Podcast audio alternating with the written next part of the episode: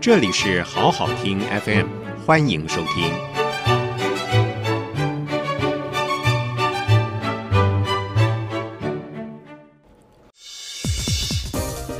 台湾半导体的故事。台湾半导体的故事一，用三百元创造两兆六千亿的传奇。台湾最具代表性的科技大厂台积电，五月十五号正式对外宣布，将在美国亚利桑那州设五纳米晶圆厂，预计投资一百二十亿美元。这个讯息是今年以来全球科技界重要的大事。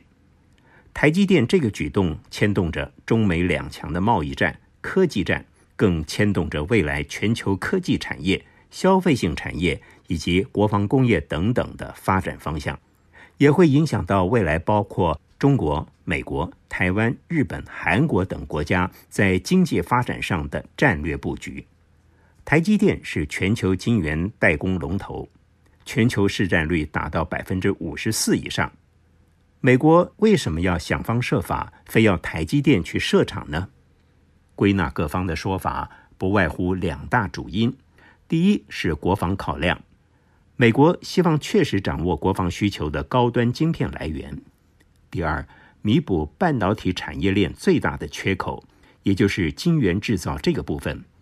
因为美国不论在晶片软体设计、IC 设计以及半导体设备制造等等各方面都是全球第一，唯独缺乏晶圆制造这一个重要环节。从中美贸易战的当下，以及打击中国科技实力的未来考量，台积电都是唯一首选。台积电的唯一，台积电的优异突出，在于它掌握最先进的晶圆制造能力。这就一定要提创办人、前董事长张忠谋的高瞻远瞩，也就是把晶圆代工制造设定为公司的主要经营策略。二零一八年十月，我有机会跟张董事长做访谈。询问他当年怎么会想到这个策略，他的回答是：登高望远，望尽天涯路。因为一九八七年创立台积电的时候，他看到当时居于全球领先地位的英特尔、德州仪器以及飞利浦等大厂做的都是垂直整合性的 IDM，也就是俗称一条龙营运模式。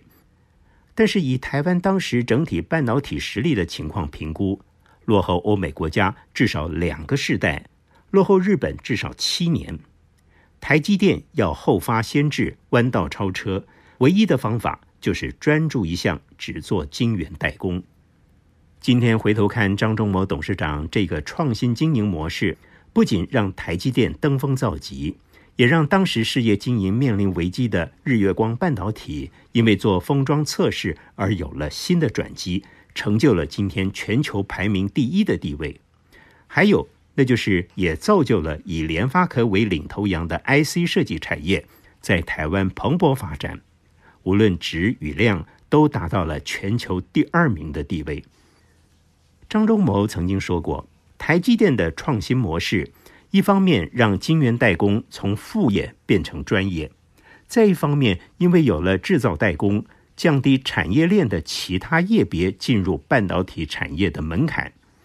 经过多年的演变，半导体产业不仅带动了台湾整体资通讯业事业的发展，也成为台湾经济发展的重要命脉。追本溯源，台湾半导体的发展有个美妙的故事。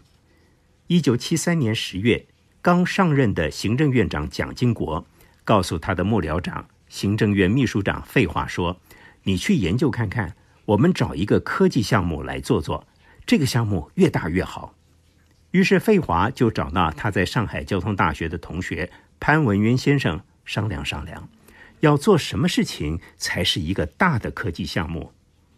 潘文渊当时是美国 RCA 公司普林斯顿实验室的总监，非常熟悉美国电子科技的发展情况。潘文渊特地飞来台湾考察，发现当时台湾的电子业存在的是低阶零件加工生产的状态，以这个来赚取毛利率非常低的外汇利率。就在蒋经国交付任务后的隔年，一九七四年二月七号早晨，费华约集了当时的经济部长孙运璇、交通部长高玉树、电信总局长方贤齐、工研院院长王兆振、电信研究所所长康宝煌，再加上潘文渊，共七个人，在台北火车站前的小新星豆浆店，一边用早餐，一边商讨着台湾电子产业的发展大计。潘文渊当下提出 IC 机体电路这个项目，他认为这可以让台湾从劳力密集转为技术密集，而且如果计划成功，将在一九八零年以后对台湾经济发展产生重大影响。那么要花多少钱呢？潘文渊当时比出一根手指头，表示是一千万美金，相当于台币四亿元。孙运贤当下就承诺。我来想办法。这顿早餐共花费三百元，由费华、孙运璇、高玉树三位部长分摊。五个月之后，七月二十六号，潘文渊把一份英文版的中华民国第一份积体电路发展草案送到孙运璇的办公室。当天上午十一点钟送到，下午两点钟，孙部长召开专案会议，傍晚通过，随即进行分工筹划。这就是台湾半导体事业的点火引燃开端。三百元换来的是什么？是四十五年后，二零一九年台湾半导体产值达到两兆六千六百五十亿元，而且整个资通讯产业的产值也占到了台湾 GDP 的一半呢。此后，随着工研院负责筹划半导体发展，潘文渊辞掉了 RCA 的工作。他太太也辞掉在纽泽西大学的终身教职，一起奔走于美国及台湾之间，义务奉献心力。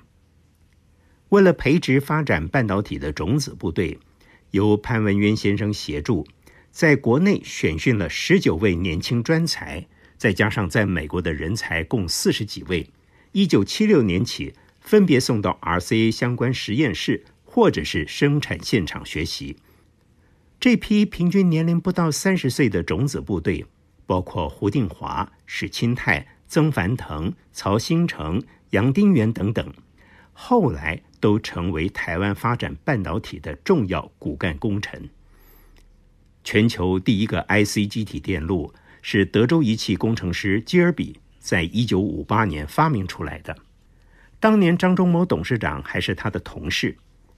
张董事长在访谈中告诉我。他和基尔比彼此是好朋友，IC 发明是一件惊天动地的大事，就在他眼前发生。而我国政府以政府的力量开始布局发展集体电路，是在十六年以后的事情了。另外还有前交大校长张俊彦，早在一九六六年，也就是民国五十五年，在交大的实验室，用美国康奈尔大学的一套报废的器材。成功研发出第一颗本土的机体电路。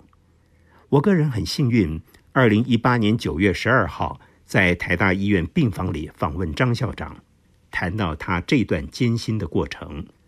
访谈后整整一个月，十月十二日，张校长就因为癌症过世了。回首前程，台湾集体电路产业从开创布局到经营发展，都因为有重要推手。扮演了关键的角色，在竞争激烈的国际市场上拼出了一条光明之路。未来在更多变的国际政治经济情势中，要保持领先优势，前人典范可供参酌。那就是政府要有远见与魄力，企业经营则需引入更多的资源与智慧。更重要的，要培养优秀的年轻人。一棒一棒的传承下去。这里是好好听 FM，我是刘忠记，我还会继续告诉您台湾半导体开创至今一路走来的故事，欢迎聆听，并请订阅与分享。